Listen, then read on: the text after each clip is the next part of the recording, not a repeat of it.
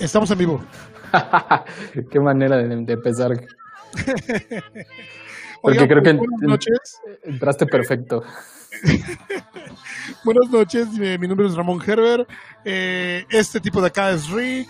Y eh, estamos transmitiendo en vivo eh, desde la ciudad de Cholula y la ciudad de México. Tuner Guys para hablar el día de hoy de un disco increíble que ha influenciado muchísimos discos en la escena musical y que aparte es de mis bandas favoritas, Led Zeppelin. El día de hoy, ¿de qué disco hablaremos, Rick?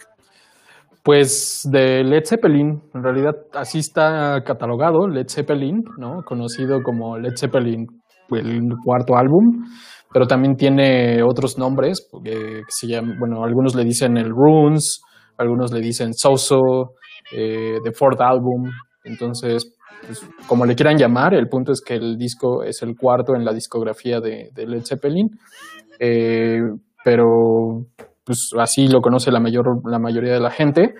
Eh, yo honestamente nunca lo había escuchado, eh, nunca he escuchado a alguien que diga pues, el Runes o el Soso, me siento que es como mucho de otros países del extranjero, ¿no? Probablemente los los gringos o los británicos son los que más mamones se ponen.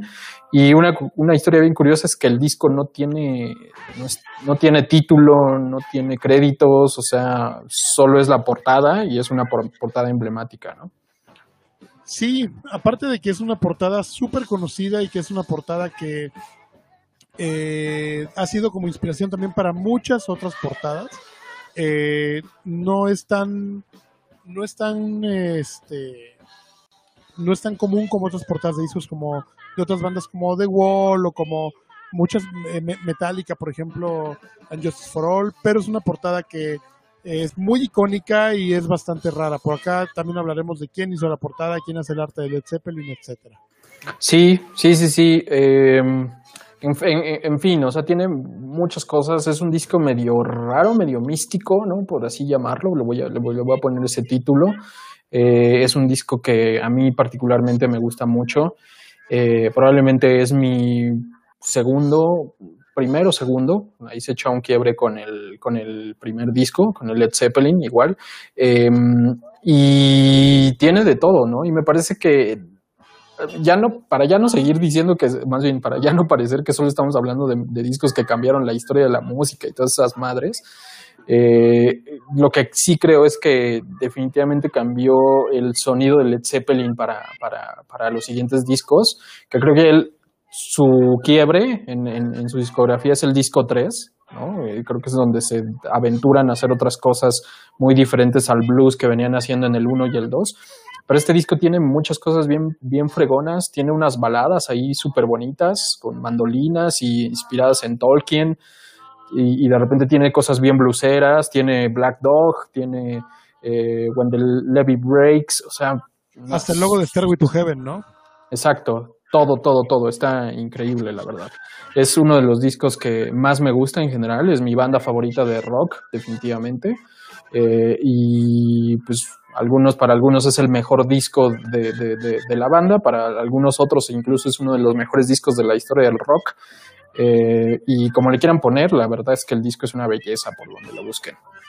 Sí, en este disco es que se, se revelan los, los, símbolos de cada uno de los miembros de la banda, ¿no? Porque es bien sabido que es una banda inglesa y que muchos de ellos tienen eh, descendencia nórdica, ¿no? Escocesa algunos, y tienen algunas simbologías eh, paganas de, de, tribus este, nórdicas y bueno, en este, en este eh, álbumes donde son revelados y también hablaremos un poco de ello.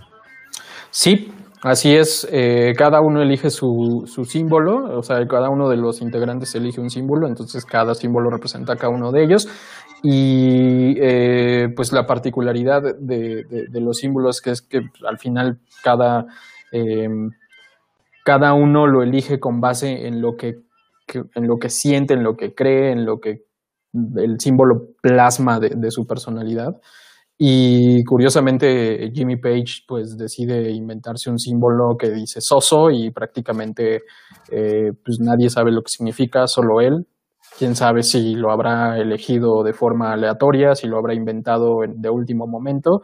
Eh, probablemente nunca lo, lo, sabremos, a menos de que un día diga, ah, sí, pues estaba en esto, estaba en un viaje, me fumé esto y entonces se me ocurrió esta, esta cosa, ¿no? Yo y justo... ah, perdón, yo vi por ahí alguna onda de que estaba inspirado en la literatura de Alexander Crowley. Uh -huh. eh, bueno, Jimmy Page es súper fan de Alexander Crow, Crow, Crowley. Y bueno, este güey era como aparte de, de poeta y escritor, era místico, ocultista, alquimista, mago ceremonial y fundó una filosofía religiosa que se llama Telema. Incluso fue miembro de la Orden Hermética de la Aurora Boreal y la Aurora Dorada y, y otras madres. Y era un güey que estaba súper, súper clavado con las ondas místicas y, y, de, como de brujería y de hechicería, ¿no? Y súper clavado con las ondas del 666 y el diablo. Y pues eh, realmente Jimmy Page está muy, muy metido con, con la literatura de Aleister Crowley eh, o Edgar Alexander Crowley y se rumora que de ahí, de algunos de sus escritos, viene la, esta simbología de Soso y que significa eh, que es un símbolo de protección más que nada, este, este símbolo de, de Jimmy Page. Incluso, Mira. si tú te clavas por ahí un ratito en Alex, Aleister Crowley o Alexander Crowley, este, muchas de sus fotos, él le ponía como escrituras así en lenguajes eh, como antiguos, lenguas muertas, y mucho de ello este, es como la influencia del soso de Jimmy Page. Mira, qué curioso, ese dato no me lo sabía, es ¿eh? súper, súper bueno. Y, mira, qué bueno que mencionas el tema de, este, del, del, misticismo y de las sectas y demás, porque justo hablando otra vez de la portada, eh, esta imagen del hombre cargando madera y, que se ve como súper deteriorado y demás, en realidad es una pintura que eh, tanto Plant como Jimmy Page eh, encontraron en una tienda de antigüedades cerca de donde estaban grabando el disco y les, les gustó justo porque hace les, les, parecía que hacía referencia a uno de estos hechiceros eh, británicos que justo estaba muy metido en todas estas ondas, una especie de brujo. No recuerdo exactamente el nombre, eh, lo leí, pero pues ya sabes, ¿no? O sea, nombres bien raros. Y entonces a partir de eso deciden que, que, el, que el, álbum pues, que, tenga esa, esa imagen tan, tan icónica, ¿no? Para mí es una de las portadas más emblemáticas y más representativas de la, de la historia del rock. Y, y no obstante, con, con, tener en la portada esa clase de referencias, o sea, el, la banda se va a grabar el disco, la mayoría del disco lo graba en una casa embrujada, ¿no? Que se llama Headley Ranch, que justo también tiene como una historia ahí medio rara, ¿no? De, de, que ocurrían cosas medio extrañas en esa casa. Entonces está permeado totalmente de, de misticismo, de, de, cosas medio esotéricas, o sea, la, la, ¿cómo se dice? El, álbum, o sea, el, disco cuando lo desdoblas, el LP, tiene una imagen de, del tarot también, entonces lleno de, de, de, simbolismos y pues obviamente Robert Plant también estaba obsesionado con esa clase de cosas y pues lo plasmaron muy, muy bien en, en este álbum. Sí, fíjate que Headley Grange, eh, pues bueno, era, un, era una antigua como, como hospital, hostal, que está en East Hampshire, eh, y que bueno, en los setentas, eh, después de que fuera habilitado por, por Thomas Kemp, eh, se usó como estudio de grabación para muchas bandas, como Fleetwood Mac, Genesis, Peter Frampton, Clover y Led Zeppelin, ¿no? Incluso eh, se rumora que, bueno, eh, Pink Floyd quiso grabar en, en este estudio, en Headley Grange, pero estaba en remodelación precisamente para volverlo un estudio de grabación ya en forma, ya que antes de ello prácticamente era una casa en donde metían de hecho tan altos, tiene un reverb, un reverb natural increíble. Entonces, cuando Pink Floyd quiso grabar en Headley Grange, pues prácticamente no pudieron y no se armó. Y por eso terminaron grabando en otros estudios. ¿no? Sí, sí, sí. Hasta los Rolling Stones llegaron a, a comenzar sesiones de grabación en Headley Grange. Sí, y de hecho, o sea, también tiene una historia bien curiosa porque el disco en, en, general surge o empiezan a grabarlo después de un descanso que se dan de, de, de, de después de estar en giras y demás.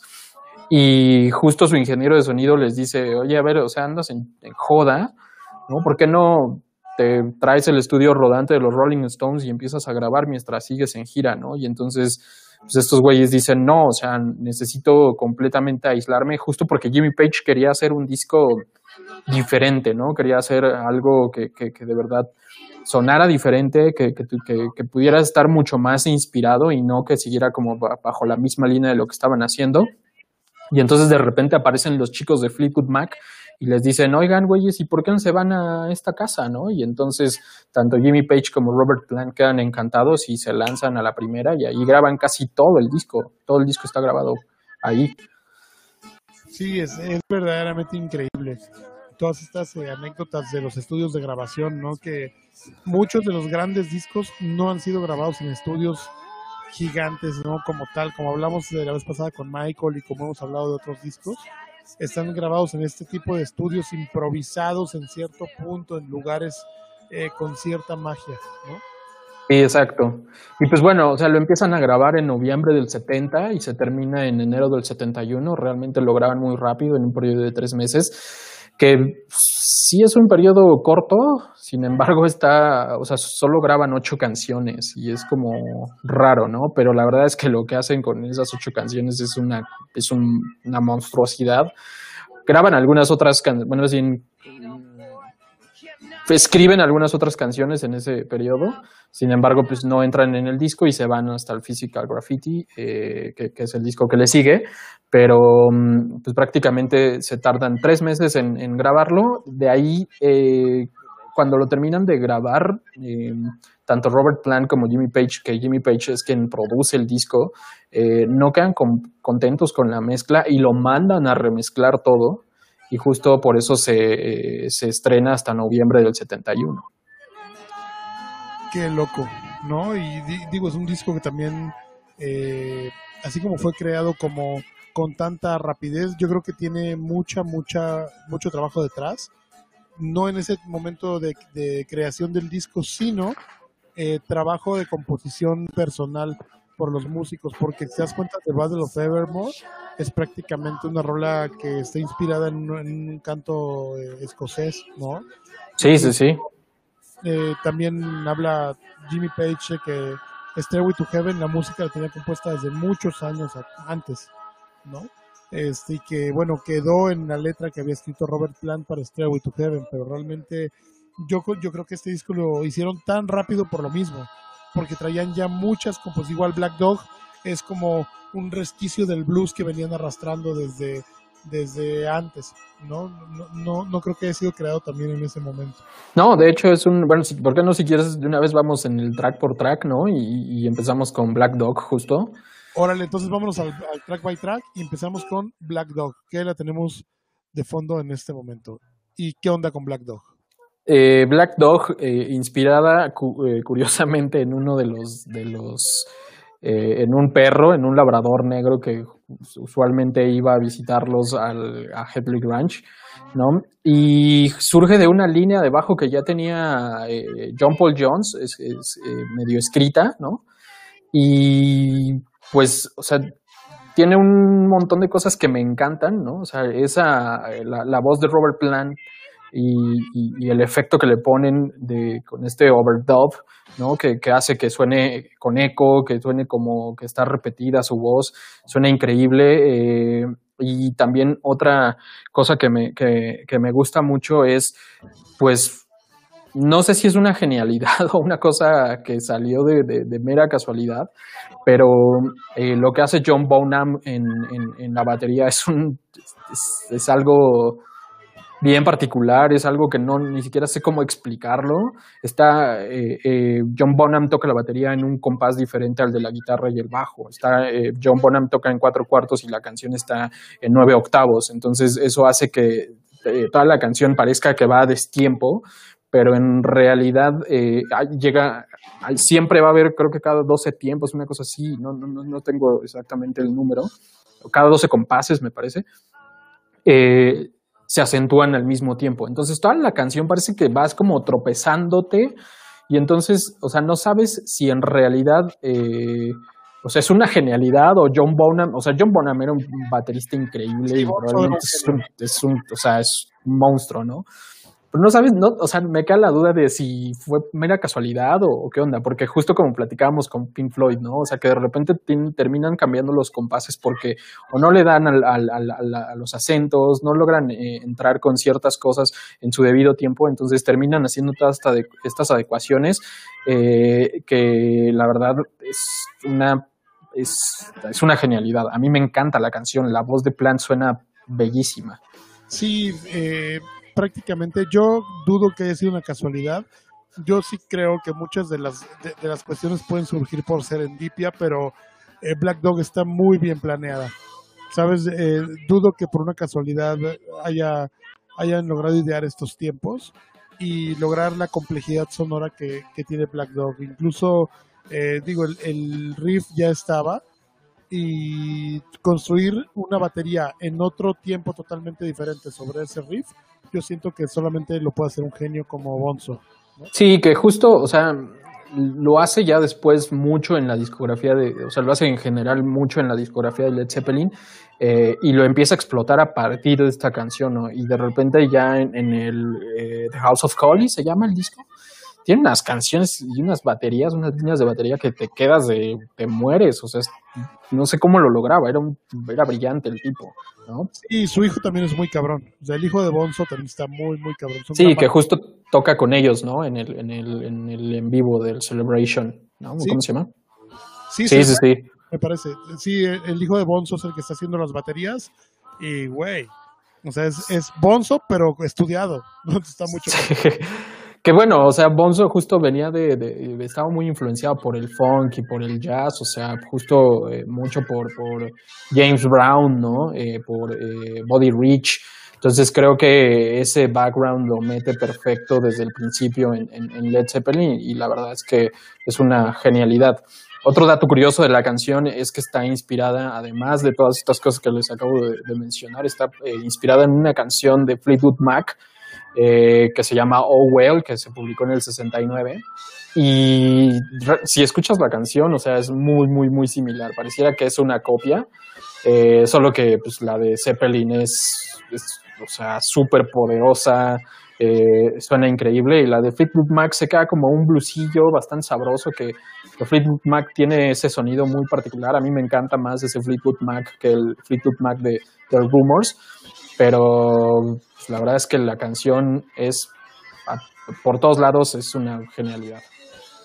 Bueno, vámonos con rock and roll. ¿Qué onda con rock and roll? ¿Qué te parece? Em, rock and roll eh, inspirada en, más bien no inspirada, más sale de un jam de la banda, ¿no? Durante las sesiones de grabación del disco, eh, de una canción que se llama Keep a Knocking de Little Richard, y que prácticamente tiene el mismo inicio, ¿no? Eh, entonces, eh, el mismo, el mismo inicio. Y me parece que, que, ese intro es uno de los intros más reconocidos en, en, la historia del rock, ¿no? O sea, o sea, perrísimo. O sea, no puedes empezar mejor una canción que con tanta energía, ¿no? Además, John Bonham con dos, eh, con un doble set de baquetas, entonces la hace sonar todavía más fuerte y este, no sé, a mí me encanta, guarda mucho una línea de blues, eh, suena muy rock and roll, pero la voz de Robert Plant, insisto, la, la catapulta, no sé, la lleva a otro lugar, es también bellísima. Sí, eh, y nos lleva a recordar esa, esa etapa del rock and roll con Chuck Berry, Little Richard, Body Guy y todos ellos, ¿no? Invoca ese esa onda del, del rock and roll americano, no tanto como del rock eh, inglés y a mí también me parece una, una genialidad y nos prepara, nos va preparando, nos deja hasta arriba para dejarnos caer luego con The Battle of Evermore.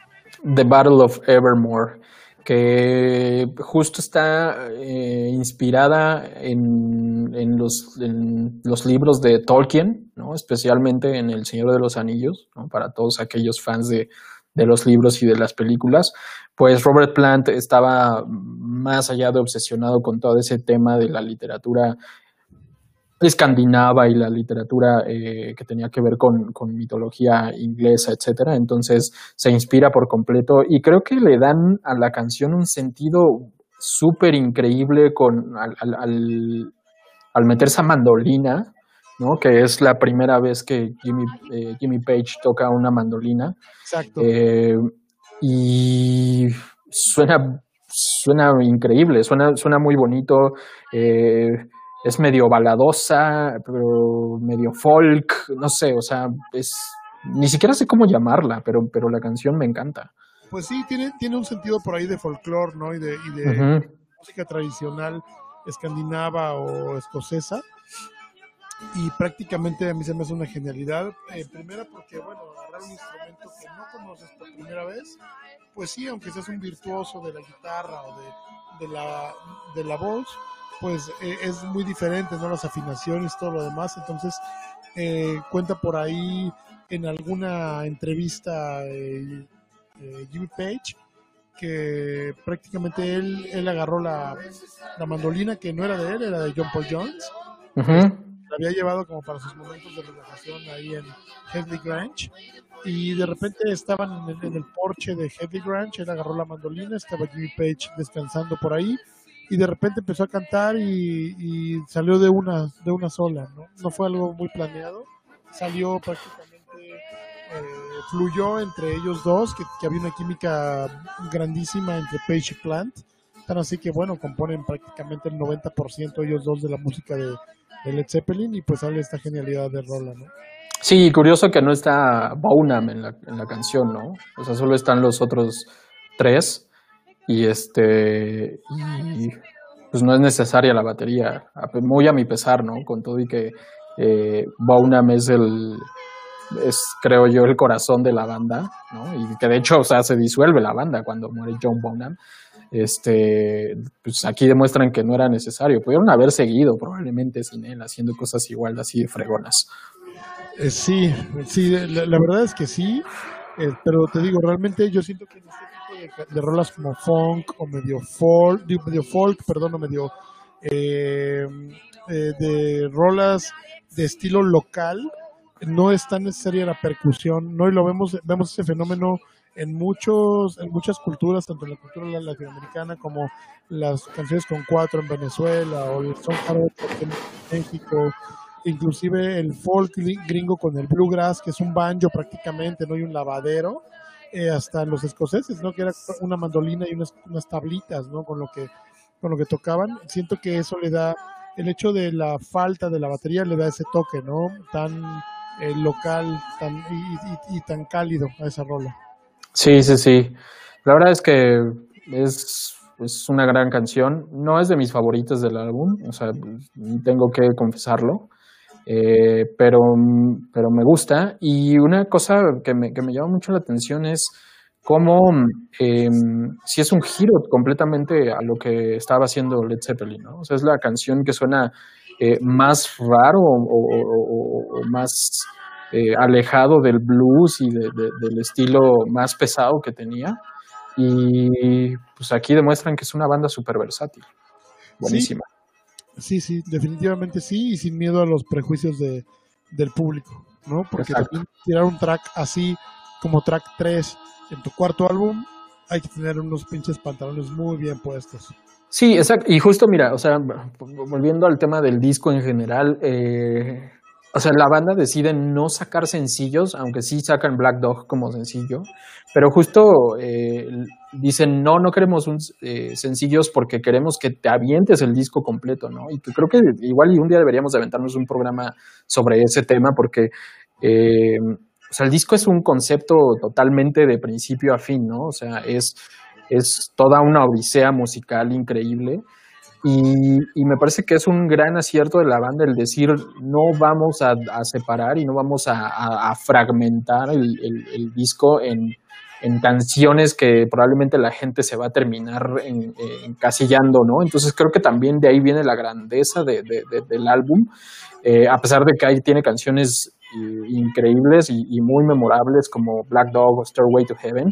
Al final, eh, cuando hablas de esas canciones en automático te remonta a todo el disco, ¿no? O sea, eh, es, es, como inevitable pensar en uno sin el otro. Entonces, eh, sí creo que, lo hacen muy bien y por eso te digo que deberíamos de hablar de eso porque me parece que muy a mi pesar, con todo y que yo soy fan de Apple y de todo lo que hizo Steve Jobs y demás. Me parece que iTunes le dio en la madre a, la industria de la música al, al, traer únicamente sencillos en vez de álbumes. Y, y, a mí me parece que ya no, ya estamos lejos de volvernos a encontrar con un Led Zeppelin 4, con un Sargento Pimienta, con un Dark High of the Moon, porque las bandas ya no están hechas para, para eh, la industria la música ya no está hecha para tener eh, álbumes de ese tipo, ¿no? Entonces... Eh, es complicado. Nosotros igual, como sabes, tengo por ahí, o toco por ahí en un par de proyectos, uno de reggae y uno de punk, y otro con otro de hip hop, rap y demás.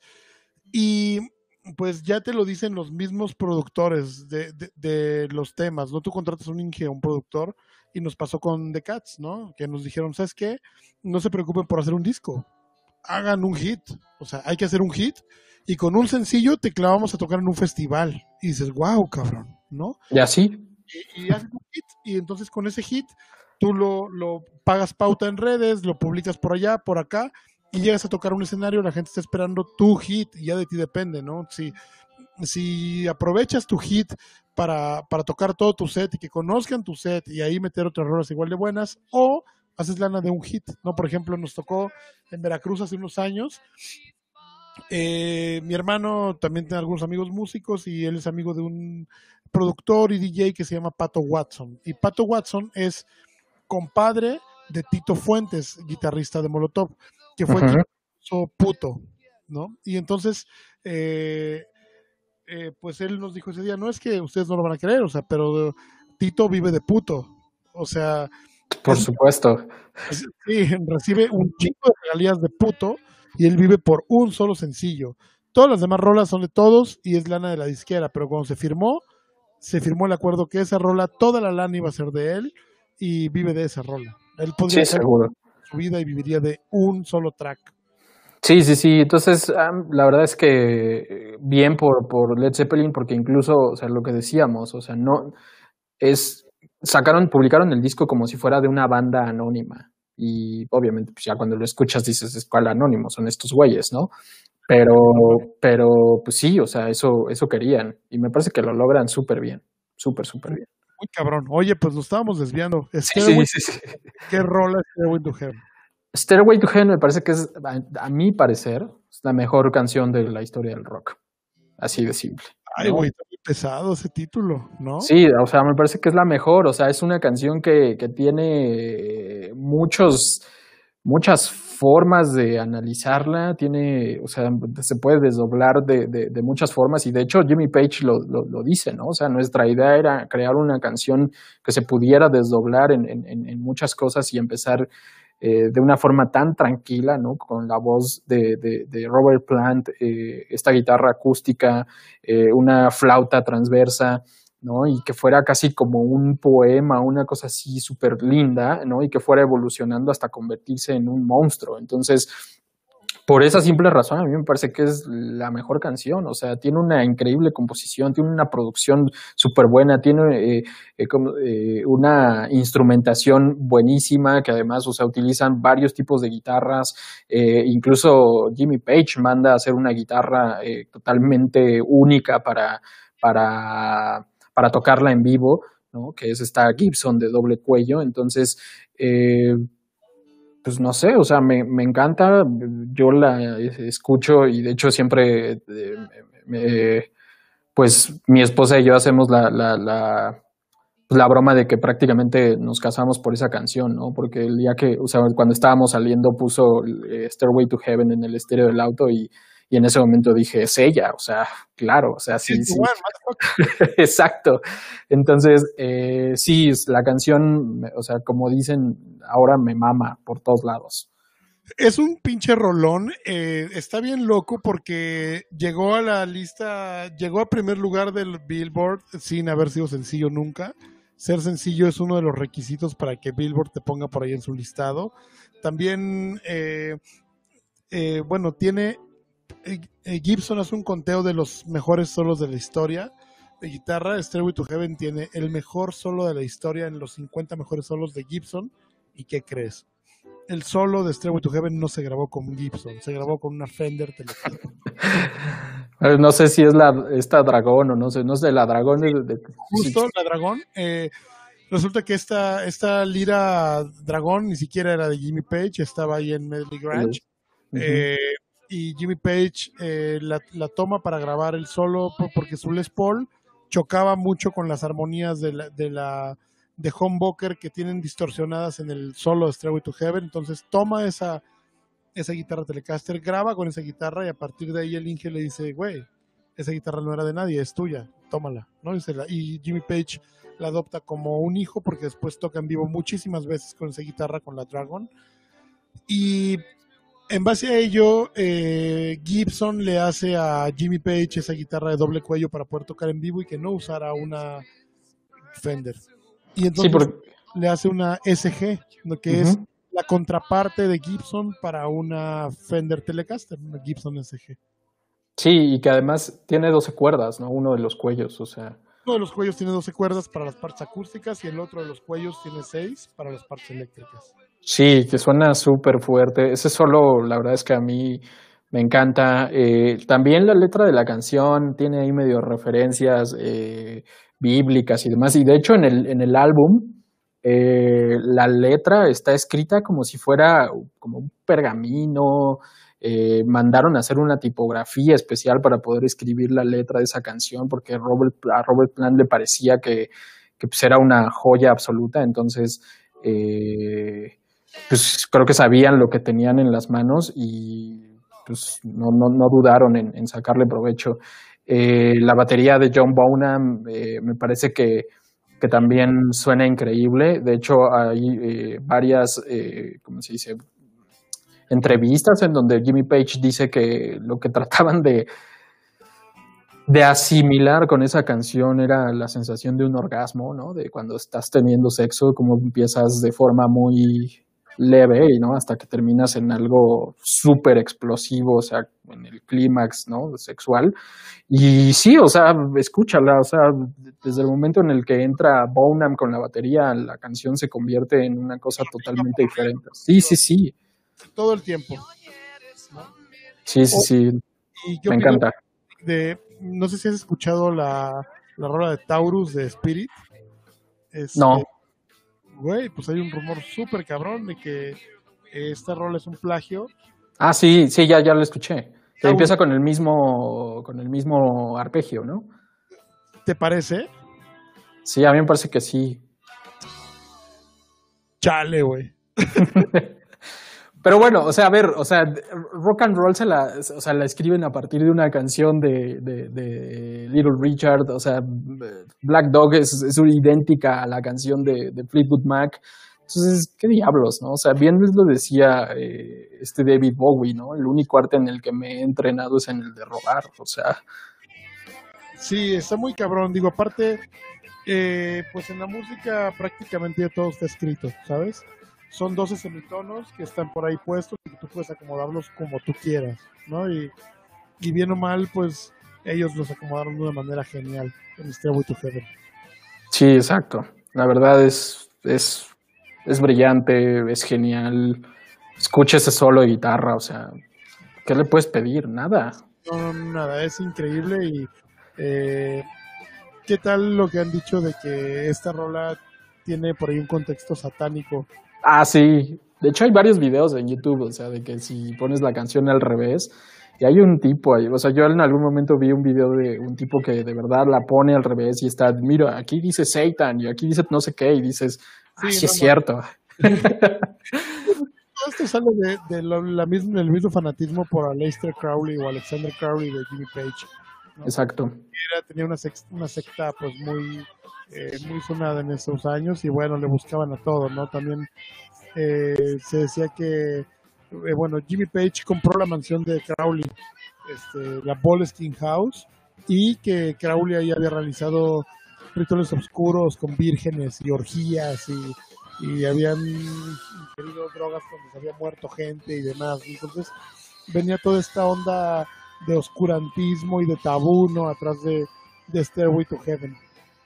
Bueno, o sea, Jimmy Page, digo, Robert Plant, hay unas historias que dices, es neta que ese güey hacía cosas así de enfermas. No, no, no, estaba loco, estaba loco. O sea, dicen que en el backstage hacía cosas que en, solo en sitios de pornografía exótica te, te, encuentras. Y yo, yo escuché alguna anécdota de esas, eh, de alguno de los de seguridad que eh, metieron unas groupies ahí atrás del backstage y que de repente pidieron unos pescados, güey, que Jimmy Exacto. Sí, es esa, ¿no? Esa sí, sí, sí, sí, sí, es esa. Y unas anguilas y no sé qué, o sea, estaba, loco el güey. Eh, empezaron como jugando y que de repente amarraron a la chica y que Jimmy Page acabó metiendo un pescado allá por donde te conté una de las chavas. muy cabrón, muy, muy cabrón. Sí, estaban locos. Creo que se necesita estar loco, se necesita tener algo de genio y loco para, para hacer lo que estos güeyes hicieron. Estamos locos, Rick.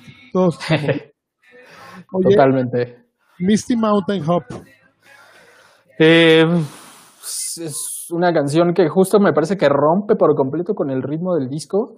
Eh, mucho más enérgica, eh, con una batería también muy, muy, interesante, también inspirada en, Tolkien, y al final la letra dice Robert Plant que lo que trataba de decir era como, pues, busquemos ser una mejor sociedad, busquemos ser mejores como, como este, como, como país, como universo, como lo que sea, ¿no? Pero más allá de la letra, que la verdad es que yo casi no me clavo en esas cosas, la música me parece increíble, tiene un sonido, ni siquiera sé cómo llamarlo, pero, pero ese medio funk, no, no, no sé, me encanta. El funk y el swing, un poco está como bien, bien, bonito y te, te llama a seguirle escuchando de inicio a fin. Eh, prácticamente hay un en, este rol hay un error de sincronización cerca del minuto 2 y eh, se regraba, ¿no? Eh, todo lo demás había estado tan chingón grabado que el ingeniero dijo, no, no hay pedo, se imprime, no pasa nada. la, la, balanza se inclina que está súper chingón el track y entonces nadie va a notar el error. Y en efecto, yo lo noté hasta muchos años después que lo leí por ahí que había un error. Mira, curioso, yo no lo he notado entonces. Minuto 2 con 11 segundos está. Lo voy a escuchar, lo voy a escuchar. Eh, dato curioso es que John Paul Jones aquí no toca el bajo, toca un sintetizador. Y es un bass, ¿no? Igual, pero sí. está chido. Sí. Empieza como esa onda, ¿no? De, de los bass sintetizadores en los 70s y bueno, Led Zeppelin no se queda atrás. Exacto. Oye, qué chido. Eh. También, pues esta rola la versionaron Four Non Blondes este, la, la versionó Deep Purple y Black Sabbath. ¿Qué tal? Los Chili Peppers, así como Alice in Chains. Rola super versionada de, Pues es que sí tiene, te digo, o sea, no, no, suena al, al, al, blues, no tiene el sonido tan, tan particular de, de, Zeppelin, entonces pues da como para que otras, otras bandas de otros estilos le, le metan mano y, y, pues lo logran. Y está bueno, la verdad a mí me encanta la canción. Sí, sí, Rolota. Ahora sí que trae con queso las empanadas. Oye, exacto. Four Sticks, este, ¿qué opinas de Four Sticks? Four Sticks, eh, justo llamada así por lo mismo de que John Bonham, no sé por qué en ese disco le dio por tocar con cuatro baquetas. Entonces, eh, porque al parecer como que no le gustaba el sonido y le fastidiaba un poco cómo sonaba con, con solo dos. Entonces, este, pues al final termina imprimiendo ese sonido tan, tan particular, como muy, con mucha fuerza. Eh, tiene también una variación de compases. No, aquí no es que la batería y, la, guitarra vayan a diferentes compases, sino que más bien la canción pasa de un compás a otro, de cinco octavos a seis, octavos.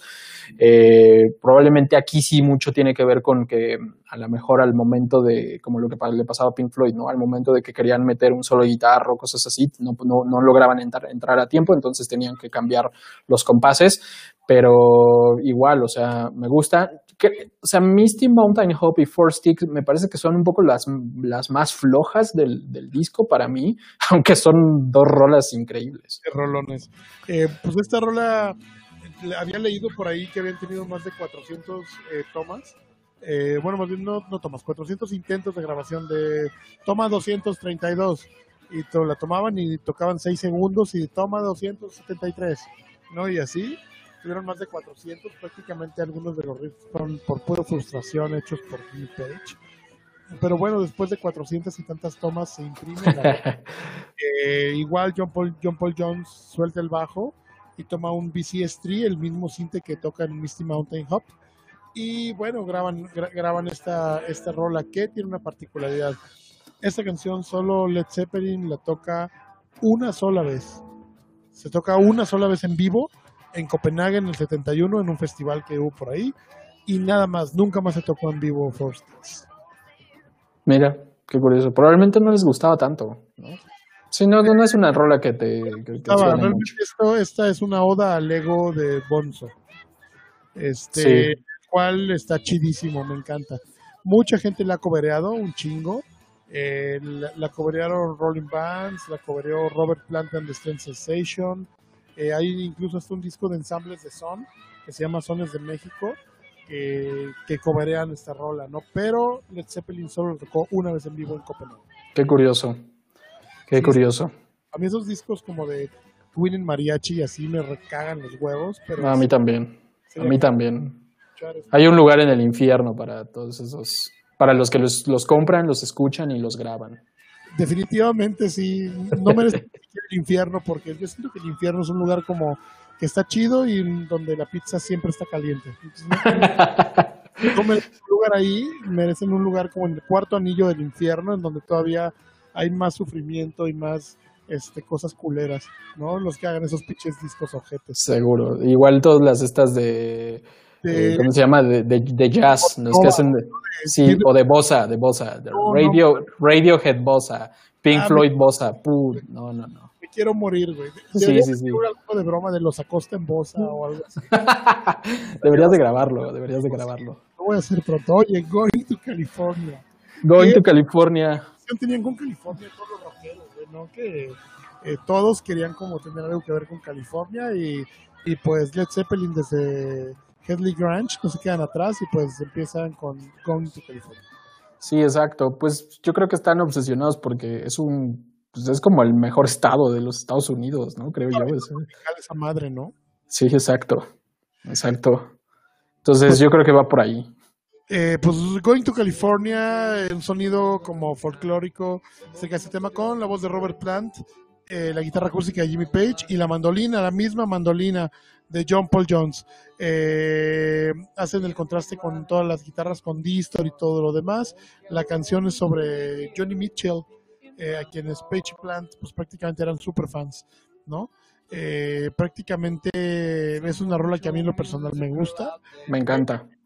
Te, da como eh, la pista de aterrizaje, ¿no? Para que vienes desde arriba, vienes después de Put a Stairway to Heaven y luego este, vienes de, como súper, súper rocheado y con Misty Mountain Hop, Four Sticks, que es un viajezote, y bueno, Going to California te aterriza, ¿no? Para, para caer a When the Leaf Breaks. Sí, eh, pues la verdad es que Going to California es súper bonita, es una canción que probablemente no tiene tanta historia, pero pues, sonoramente es increíble, eh, casi perfecta, ¿no? Diría yo, por, por el sonido de las guitarras y la voz de Plant, eh, bellísima, la verdad. Y justo como dices, ¿no? O sea, te, te llevan te llevan de la mano por todo el disco desde que empieza y, cierran aquí, pero me encanta el cierre del disco porque así como empieza con Black Dog, termina con una rola que, curiosamente es un cover, ¿no? Con, When the Levy Breaks, que es un cover de Kansas Joe McCoy a Memphis Mini, ¿no? una cantante de blues, eh, pero que la, lo hacen, no sé. Se pasaron de cabrones. Oye, pues la curiosamente Going to California era la, bueno, es la rola favorita de Eddie Vedder. Por ahí en algún momento lo leí, incluso en muchos conciertos en vivo la toca Eddie Vedder con su vida acústica. Este, Going to California. Mira, justo hace rato, no, sé, me va a desviar tantito, pero justo hace rato reflexionaba sobre, sobre eso porque eh, me parece que de repente Billy Corgan suena mucho a, Robert Plant ¿no? Trata de imitar mucho el sonido y los matices de Robert Plant en la discografía de Led Zeppelin. Y entonces yo decía, o sea, me parece que Billy Corgan es también uno de los grandes músicos norteamericanos de los noventas, ¿no? De las pocas bandas que salvaban a, salvaron a los noventas junto con, let's digo, junto con eh, Pearl Jam y Soundgarden. Snails, ¿no? Exacto, ¿no? Entonces, eh, justo pensaba, ¿no? O sea, de no haber o sea, Billy Corgan inspiró a, más bien, Led Zeppelin inspiró a Billy Corgan. Y ahora pienso, o sea, ¿a quién está inspirando Billy Corgan como para hacer lo que estos tipos hicieron, ¿no? O sea, si bien eh, nunca los, los, Smashing Pumpkins nunca van a estar a la altura de, de, Led Zeppelin, o sea, hicieron cosas buenísimas, o sea, sí fueron un hito en, en los noventas, ¿no? Es una bandota. Eh, yo, yo creo que todo ese movimiento grunge o grunge rock garage de los noventas sí inspira a otros movimientos más importantes en el 2000, 2010. Eh, dos décadas después, eh, yo siento que siguen inspirando movimientos. Yo, yo creo que toda esta cuestión de, de Strokes, de Hypes, de Vines, de White Stripes, vienen de, de, toda esa vertiente del grunge, ¿no? Bueno, no sé, siento. Pues sí, puede ser, pero justo no, no sé si son ellos o, es la industria en general que, o sea, me parece que ya no vamos, como te decía, no vamos a ver un disco como, como un Melancholy and Infinite Sadness o un Led Zeppelin 4, o sea. Yo creo que los discos, eh, los discos que traen conceptuales, pues ya no son un target en el mercado. sí, totalmente. No compra discos nuevos, los que compramos discos, ahí andamos comprando eh, álbumes que son icónicos Jeff Buckley o, álbumes así, pero no, dices, puta, me voy a comprar el nuevo disco de, no sé, de, Black Keys, ¿no? sí, no. Porque no, o sea, porque, bueno, no, no sé, es que hay bandas que sí te inspiran a comprar discos, King Gizzard, por ejemplo, ¿no? Con el Polygon. pero son más underground, ¿no? Mm, pues sí, eh, pues sí, y es música que sí tienes que chutarte el concepto para entender un poco qué demonios está pasando con un track, ¿no? Sí, exacto. Pues prácticamente todo lo demás ya está, la industria está funcionando a base de hits. No, ya estamos tan ocupados en la vida diaria que ya nada más tenemos tiempo para escuchar el hit. Sí, sí, sí. Y digerirlo rápido. Y es en todo, es en la comida, en la ropa, en los autos, ya son desechables. Usas un auto dos años y dices, güey, ya salió no nuevo, ya emite un chingo de, de, de, carbón y a la verga, ¿no? El gobierno ya está cobrando de más y no puedo circular diario, necesito el nuevo. O sea, todo yo creo que se está volviendo muy volátil en estos tiempos y, pues es la tendencia, ¿no? Entonces también está muy cabrón pelearnos con, con, eso, ¿no? Porque nos pasaría como los pinches salmones, ¿no? En sentido contrario ahí en, Exacto. las cataratas, ¿no? Y nunca llegas, al final de cuentas tienes que acoplarte o morirte. Exacto. Bueno, pues nos desviamos, pero bueno, estamos en When the Breaks, eh, que es lo que te decía. Oye, pues bueno. es un rolón. Sí, es un rolón, definitivamente. ¿Qué otros tienes de When the Breaks? Eh, pues mira, justo el sonido representativo de la canción está como eco tan, tan fuerte, tan marcado durante toda la canción, se debe a que la grabaron en la sala principal de la casa. Eh, y justo por eso hay tanta reverberancia natural, entonces eh, pues tiene esa particularidad.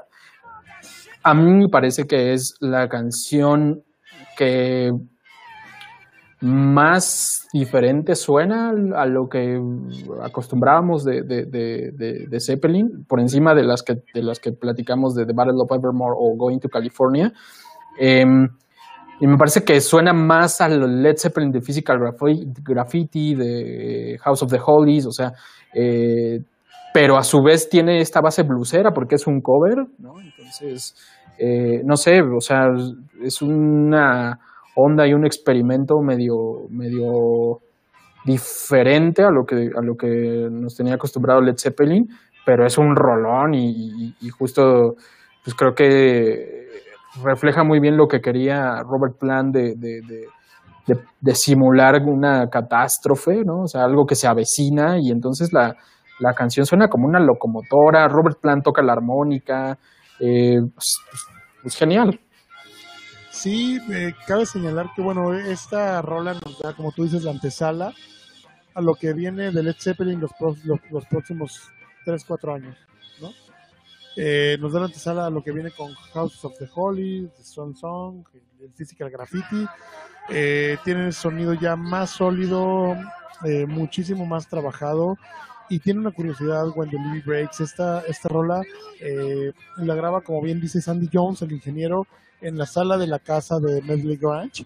Y esta rola en particular es un parteaguas para las grabaciones de las baterías para todo el futuro de la música. Mira.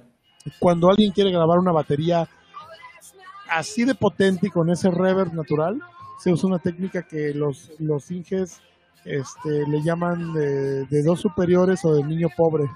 Y se graba prácticamente con dos micros eh, super dinámicos aquí así. Ujú. Batería. Eh, en- bueno, en esa sesión se usaron un par de Bayer Dynamics M160, pero puta, hay gente que pone, no sé, Beta 57 de Shure o Sennheisers 4120 y se graba perrísimo, ¿no? Capta una batería súper balanceada con un punch muy cabrón y puedes grabar una bataca en un estudio bien culero y suena así, cabrón. Belleza. Es una genialidad. Muchas baterías se graban así. Cuando un Inge tiene problemas en poner un kit de batería en vivo para tocar en algún lugar, se ya la chingada, ponle al niño pobre y le ponen superiores y no mames, se graban prácticamente perrísimas las baterías. Es increíble, tanto para tocar en vivo como para grabar. Y esa técnica la describe por primera vez o la usa por primera vez Andy Jones, el ingeniero de Zeppelin en este disco. Sí, mira, qué bueno. Está increíble. Que justo Andy Jones o sea, estuvo trabajando con ellos en varios discos. Eh, está acreditado en, en- en este, en el álbum 2, en el Physical Graffiti, en fin. Creo que hay varios, pero también trabajó con Fleetwood Mac, con Rolling Stones. Y de hecho, o sea, como, como que en general los tres, las tres bandas, que son como las más representativas, tienen un sonido muy, muy, muy similar, ¿no? Entonces, mucho probablemente tiene que ver con eso, con los ingenieros y con quien mezcló los, los discos. Eh, pero pues está buenísimo ese dato, yo no me lo sabía. Está muy loco, te digo que búscate por ahí la técnica de Andy Jones o la técnica eh, de the Levy Breaks o la técnica del niño pobre para microfonear baterías. Hay cien miles de videos en YouTube, güey. Algunos te dicen que amarres un hilito de, a la parte superior del plato del crash y de ahí lo jalas hacia arriba y de ese mismo hilito lo jalas a la derecha y la misma distancia tiene que haber para que caiga directo al tom. O sea, tiene su fórmula, güey. No, no es Claro, sí, claro. dos micros así, nada más, pero tiene su fórmula y, eh, y los Inges yo creo que es de lo primero que aprenden. Incluso en alguna ocasión con, eh, con José Palazuelos, un brother es productor musical en eh, Estudio Enfermata, me invita a México a una clase de grabación en home studio. Y eso fue lo que vieron en la clase. ¿no? Cómo microfonear una guitarra, cómo pasar un bajo por caja directa para que suene increíble y cómo hacer la técnica del niño pobre para grabar baterías así, güey, como When the Levy Breaks. Nunca se me olvida esa onda. Mira, buenísimo. Pues mira, yo creo que al final, o sea, yo ya para, para, para resumir el disco, o sea, me parece que mm, es de estos discos que, que terminaron siendo unas obras de arte o unas genialidades por, por tanta inquietud, por tanto, eh, tantas ganas de experimentar, ¿no? Tanto, de, o sea, de prácticamente los tres. Probablemente John Paul Jones era el más, eh, ¿no? Pero los otros tres güeyes estaban, estaban locos, o sea, son eran unos genios que traían todas estas ideas bien locas, ¿no? Eh, Bonzo con, con voy a jugar con el ritmo y de repente eh, te mete esta clase de variaciones y entonces dice vamos a hacer esta batería. Yo, toco la batería un compás y, la guitarra creo que quiero que vaya a otro, y, o sea, ¿no? O, Jimmy Page con, voy a eh, utilizar diferentes sonidos, diferentes guitarras, eh, Robert Plant con, con su voz, con las letras, eh, no sé, o sea, creo que eh, eso es lo que lo, lo, lo hace un disco que pues, seguimos escuchando 50 años después. Y se seguirá escuchando, ya que es una genialidad conceptual que las nuevas generaciones eh, ávidas por regresar a esto, que yo creo que está pasando y va a pasar, eh, van a seguir consumiendo Led Zeppelin 4. Sí, seguro, seguro, seguro. Y pues ojalá nos, hay que encargarnos de que, de que eso siga pasando. Pues mira, Eh, mis gatos de repente se, se estresan un poco con Led Zeppelin, pero eh, tú estás encargado de poner a Valentina a escucharlos en cuanto ya pueda. Pues escucha todo lo que yo le pongo, entonces eh, justo Black Dog lo estaba escuchando hace rato en la mañana y, y se emociona, ¿no? Entonces, claro. eh, pues sí, creo que tiene mucho hilo de donde cortar, es un discazo, tiene grandes temas y pues estos tipos serán y fueron y serán siempre pues, unos genios. Sí, unos genios. Fíjate que es un, fenómeno muy chido el de los niños y el rock, inclusive el de los niños y el jazz. Eh, cuando hace unos años que tocaba en una banda de tributo a Pink Floyd, eh, el vocalista de esa banda de tributo a Pink Floyd es maestro de educación física en un kinder. Entonces él nos dijo, oigan, eh, si quieren podemos ensayar con público en el kinder, ¿no? Y ensayamos pues, con los chavitos, ¿no? Eh, tocamos el tributo ahí para los chavitos y pues no van a saber ni qué están oyendo, pero será una actividad padre para los niños de kinder, ¿no? Y, güey, o sea, en, en ciertas rolas como Mother o como Wish You Were Here, los chavitos bien tranquilos, ¿no? Y en rolas como Young Lost o eh, Money, eh, Time, los chavitos brincando, ¿no? Y bailando, pues sin prejuicios, ¿no? Y, y, es lo bonito del rock and roll, que aunque no, no tienes que a veces poner tanta atención a las letras, ¿no? Y a la construcción de, de los tracks, sino más bien es de sentirlo, ¿no? Y disfrutarlo. Y yo siento que... Totalmente.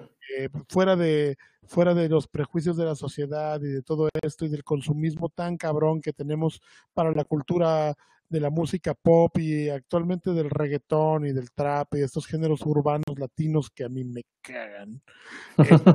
Eh, eh, yo, yo, creo que esto es lo que nos inculca la, la tele, la radio, ¿no? Y las redes sociales. O sea, tú, yo eh, este año me propuse a aprender a usar Instagram porque no sé usar el Instagram, este, pero pues tengo que aprender a usarlo porque es una gran plataforma para mostrar el contenido y no mames, cabrón, o sea, por más que no lo busco, me aparecen reggaetoneros y me aparecen ese tipo de ondas y digo, cabrón, o sea, ¿cuánta pauta deben estar pagando, no? Estos güeyes para, para que me lo inyecten a mí que nunca hago búsquedas de eso. Ahora imagínate Exacto. que es una búsqueda de Maluma, cabrón. Debe ser un bombardeo mediático súper cabrón. Sí, yo tengo fe en que estas generaciones de, de, los chavitos que están creciendo escuchando música con sus padres, ¿no? Como yo con, con, con Valentina, eh, eh, tengo fe en que van a, van a hacer que el rock renazca y se convierta en lo que fue en algún momento, ¿no? En volver a glorificar el rock. Sí, totalmente, totalmente. Eh, pues este fue el Led Zeppelin 4. Estuvo muy chido el review. Creo que fue un poquito más dinámico que otros, ¿no?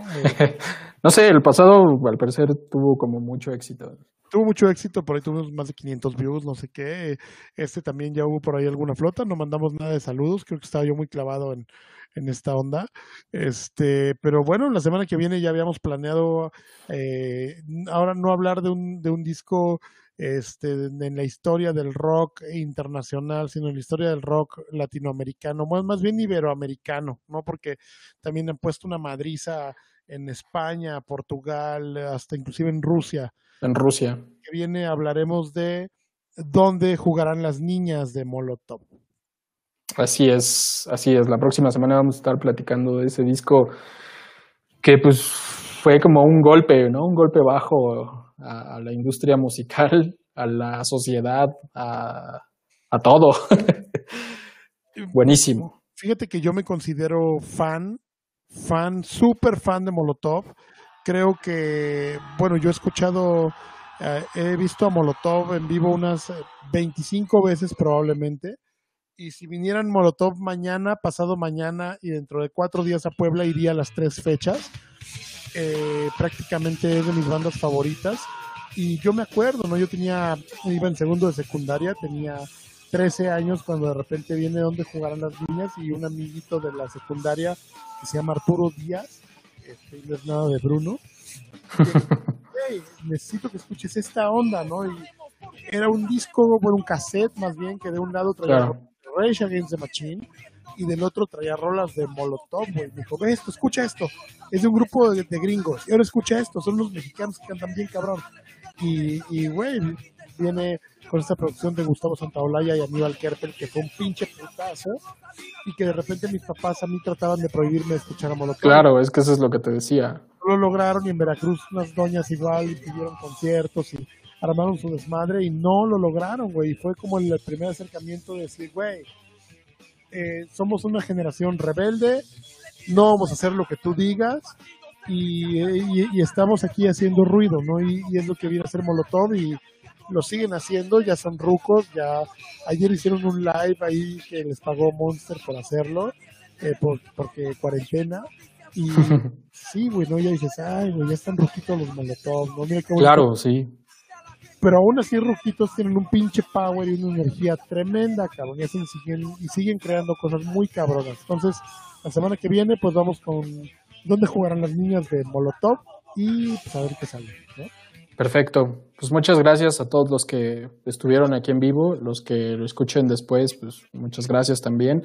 Saludos a todos los que nos dejaron comentarios de la semana pasada, ¿no? Ahí tuve un par de, de comentarios y de feedback eh, de hecho, por ahí alguien ya nos pidió hacer una colaboración. Entonces, nosotros con mucho gusto y, nada más es cuestión de ponernos de acuerdo y esperemos también, ¿no? Justo a lo mejor en una de esas empezar a invitar gente para hablar de los discos y, pues claro, eh, si alguien, por favor, si alguien tiene info, eh, se, se declara fan de un disco, lo conoce muy bien y quiere participar con nosotros, por favor tírenos un WhatsApp a Rick o a mí o un mensaje de Messenger o al Facebook o al YouTube y por favor participen con nosotros. Tenemos espacio para cuatro nerds hablar de dónde jugar. Venga, pues así lo hacemos. La próxima semana Molotov y pues así seguiremos, ¿no? Venga, me encanta Rick. Oye, los quiero y les doy un abrazo. Igual, cuídense, que estén muy bien. Gracias por escucharnos y vernos. Chao. Nos vemos la siguiente semana. Chao.